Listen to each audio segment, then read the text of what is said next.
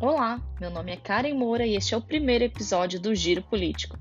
Quer saber tudo o que aconteceu na política nessa semana? Vem comigo que no caminho eu te conto.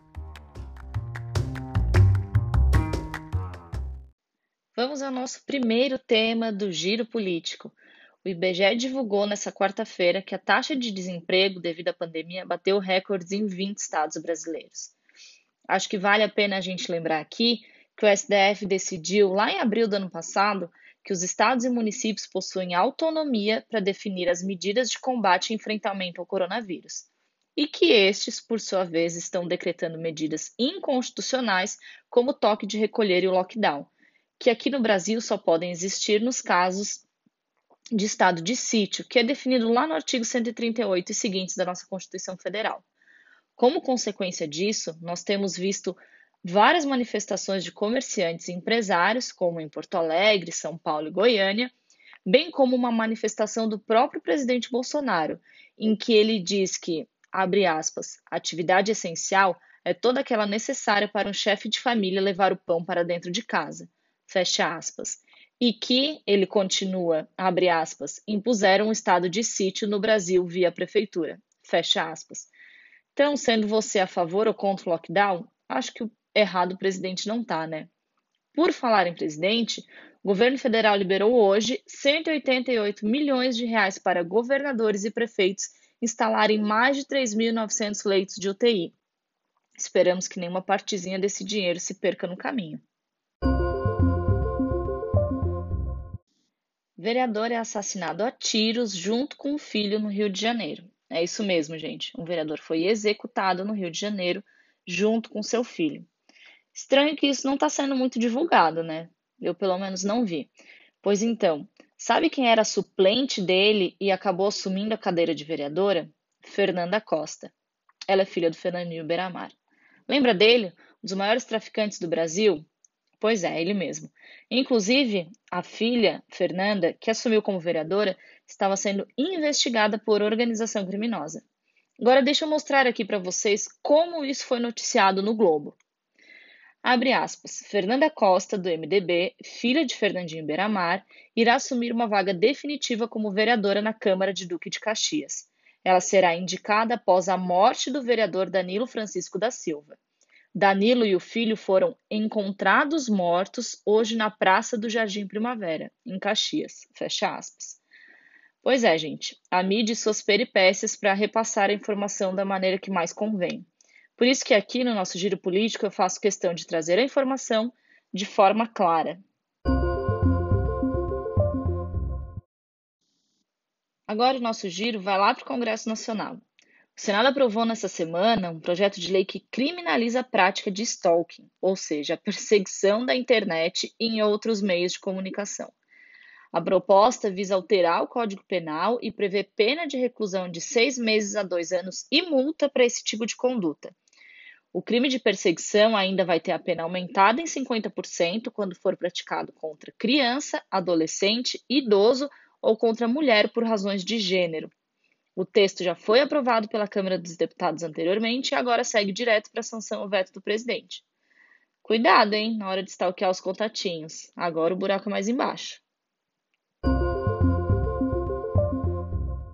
Ainda no Congresso Nacional, vamos falar um pouquinho agora da PEC emergencial ou a PEC que tirou o meu sono nessa semana.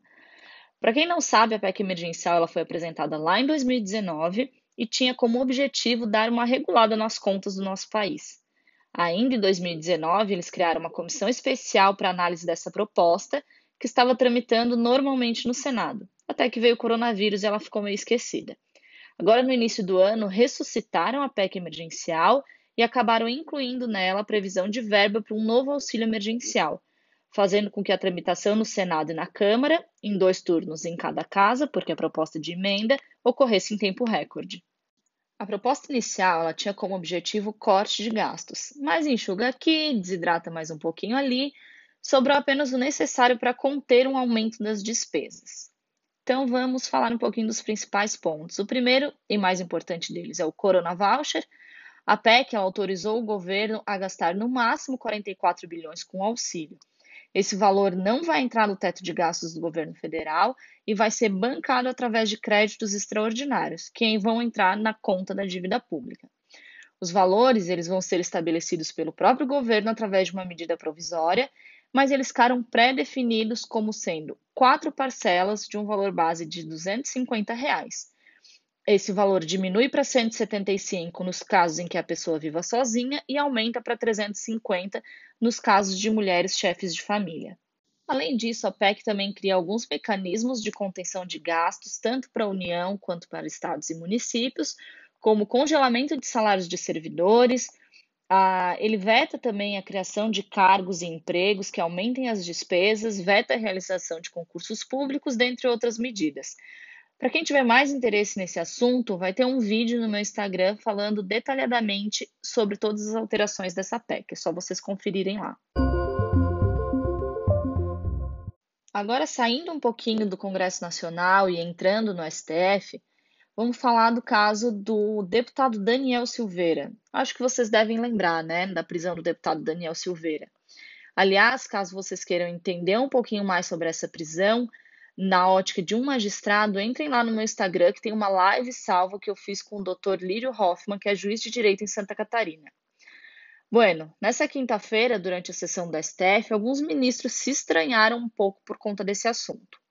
O ministro Marco Aurélio ele apresentou uma questão de ordem, sugerindo que fosse julgado o pedido do deputado e substituindo a prisão preventiva dele por alguma outra medida cautelar. As medidas cautelares, para quem não sabe, elas são medidas para que seja possível a soltura do preso e elas estão lá no artigo 319 do Código de Processo Penal. Só para vocês terem uma noção, eu posso dar como exemplo a proibição de frequentar determinados lugares, de se ausentar da cidade, entre outras.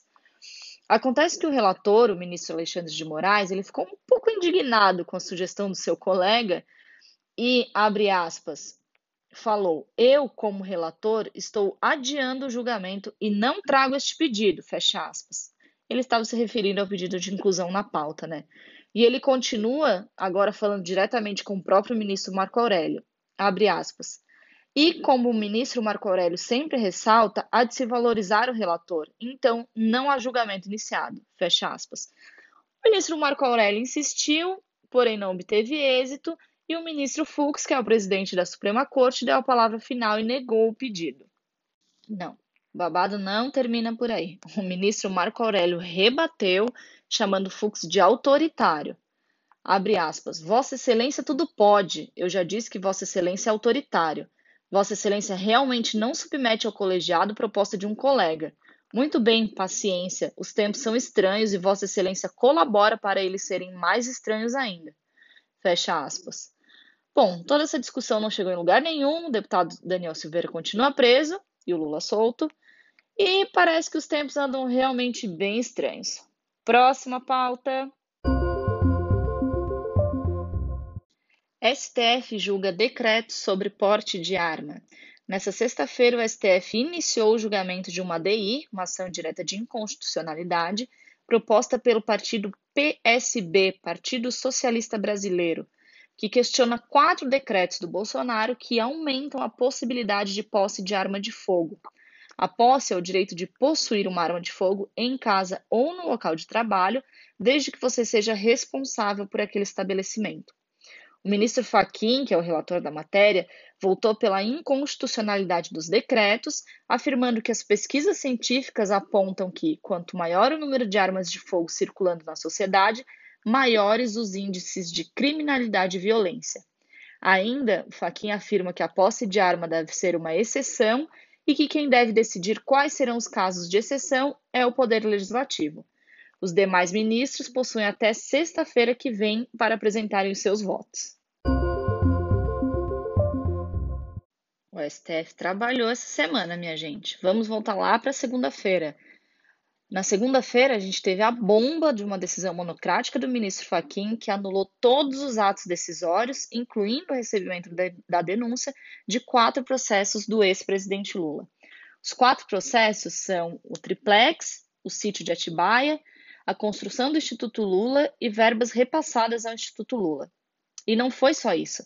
Na mesma decisão, o ministro Fachin aponta como consequência a perda de objeto do processo que tramita na segunda turma do STF e que julga a suspeição do ex-juiz Sérgio Moro, no processo que condenou Lula por receber um triplex no Guarujá como propina. Na sua decisão, o ministro Fachin ele alega que a 13ª Vara Federal de Curitiba não tinha competência para julgar os processos de Lula. Essa teoria ela vem embasada numa jurisprudência de 2015 do próprio Supremo Tribunal Federal, que já havia decidido que só seriam julgados em Curitiba os processos da Lava Jato que envolvessem exclusivamente a Petrobras. O que é cômico, para não dizer trágico, é que na própria decisão o ministro Fachin afirma que as condutas atribuídas ao réu não eram restritas apenas à Petrobras, mas também a vários órgãos públicos. Somado a isso, o fato de que ele, à época, era presidente, justificaria a incompetência da 13ª Vara e a remessa dos autos do processo à Justiça Federal em Brasília. A Procuradoria-Geral da República protocolou hoje, sexta-feira, um recurso com vários pedidos alternativos. O primeiro pedido feito pela PGR é que o ministro Fachin reconsidere a decisão e que mantenha a competência da 13ª Vara de Curitiba, preservando assim a estabilidade processual e a segurança jurídica. Caso o ministro Fachin não reconsidere a sua decisão, a PGR pede de forma alternativa que o recurso então seja enviado ao plenário do STF. Caso o plenário ainda mantenha a decisão de, do Fachin, é, a PGR pede que essa decisão passe a valer daqui para frente, que é o que a gente chama no direito de efeito ex nunc, para que os atos processuais e decisórios desses quatro processos sejam preservados, remetendo a outras varas apenas os processos do Instituto Lula que ainda não possuem sentença. E ainda, como última opção, caso nenhum dos pedidos anteriores sejam atendidos, que esses processos sejam remetidos para a Justiça Federal de São Paulo, considerando que os imóveis referentes aos processos, bem como o Instituto Lula, estão localizados em São Paulo. Bom, daí vocês podem estar se perguntando qual a consequência disso tudo. Primeiro, ao anular todos os atos decisórios do processo, todas as condenações do Lula são anuladas, o que o, que o torna ficha limpa novamente, ou seja, se nada mudar até o ano que vem, poderemos ter Lula como candidato a presidente da República. Segundo, pode ter uma possível prescrição nos processos do Lula. Se a gente considerar que ele já tem mais de 70 anos e que o prazo de prescrição cai pela metade, existe uma grande possibilidade de, algum, de que algum desses crimes né, praticados pelo Lula venham a, ser, a prescrever. E terceiro, Caso essas condenações sejam anuladas, os processos voltam a estaca zero. Dito isso, a gente tem que entender que é praticamente improvável que esses processos sejam julgados em primeira e segunda instância até as eleições de 2022, porque a gente tem que lembrar que é só após a segunda instância é que ele vai virar ficha, ficha suja de novo. É, dito tudo isso, eu já acho que a gente tem realmente uma enorme possibilidade do Lula concorrer às eleições à presidência em 2022. Ainda nesse mesmo assunto, na terça-feira, a segunda turma do STF retomou o julgamento do processo sobre a suspeição do ex-juiz Sérgio Moro na condução das ações que envolvem o ex-presidente Lula. Para quem não sabe, um juiz é declarado suspeito em um processo quando a sua imparcialidade na decisão é questionada, que pode prejudicar a boa condução do processo e causa uma nulidade absoluta de todos os atos processuais. Para quem tiver interesse no assunto, os casos de suspeição estão lá no artigo 254 do Código de Processo Penal.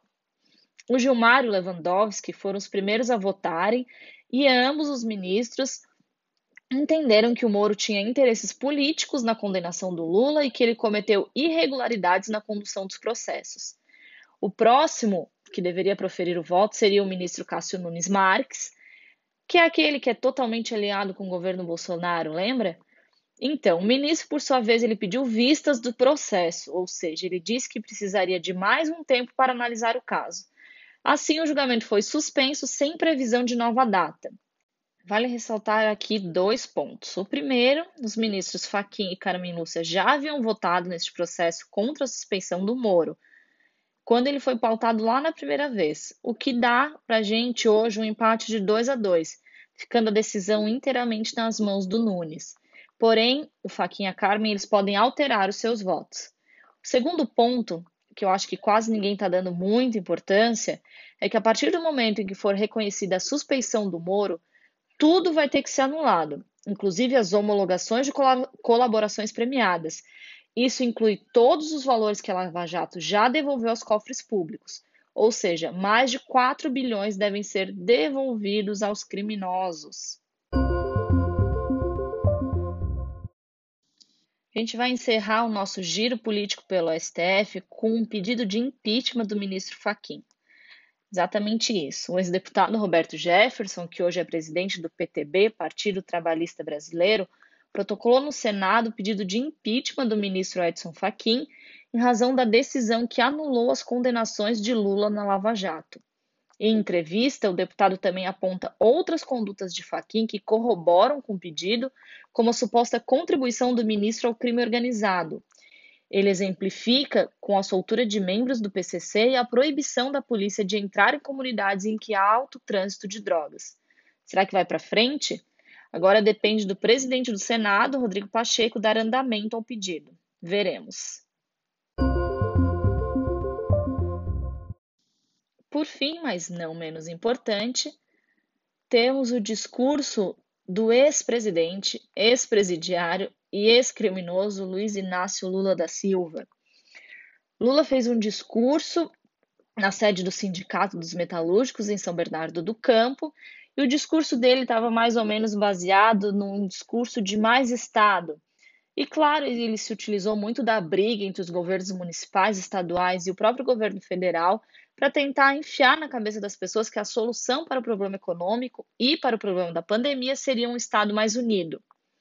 Lula, no seu discurso, também alegou ser vítima da, da abre aspas, maior mentira jurídica contada em 500 anos de história, fecha aspas. Ainda agradeceu o ministro Fachin por tê-lo livrado das condenações da Lava Jato, mesmo que tardiamente. Após o pronunciamento do Lula, o Rodrigo Maia, vocês lembram dele, né? Ex-presidente da Câmara de Deputados? É, ele mesmo. A gente está cheio de ex por aqui hoje. Defendeu Lula em suas redes sociais. Abre aspas. Você não precisa gostar do Lula para entender a diferença dele do Bolsonaro. Um tem uma visão de país, o outro só enxerga o próprio umbigo. Fecha aspas. E ele continua, abre aspas. Um respeita e defende a democracia, o outro não sabe o que isso significa.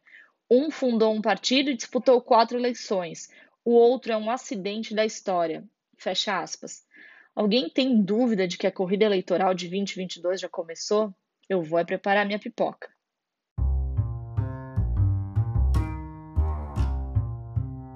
Então é isso, gente. Este foi o primeiro capítulo do Giro Político aqui no Despolitiza Cast. Espero que vocês tenham gostado. Me ajudem a compartilhar conhecimento. Um beijo até a semana que vem.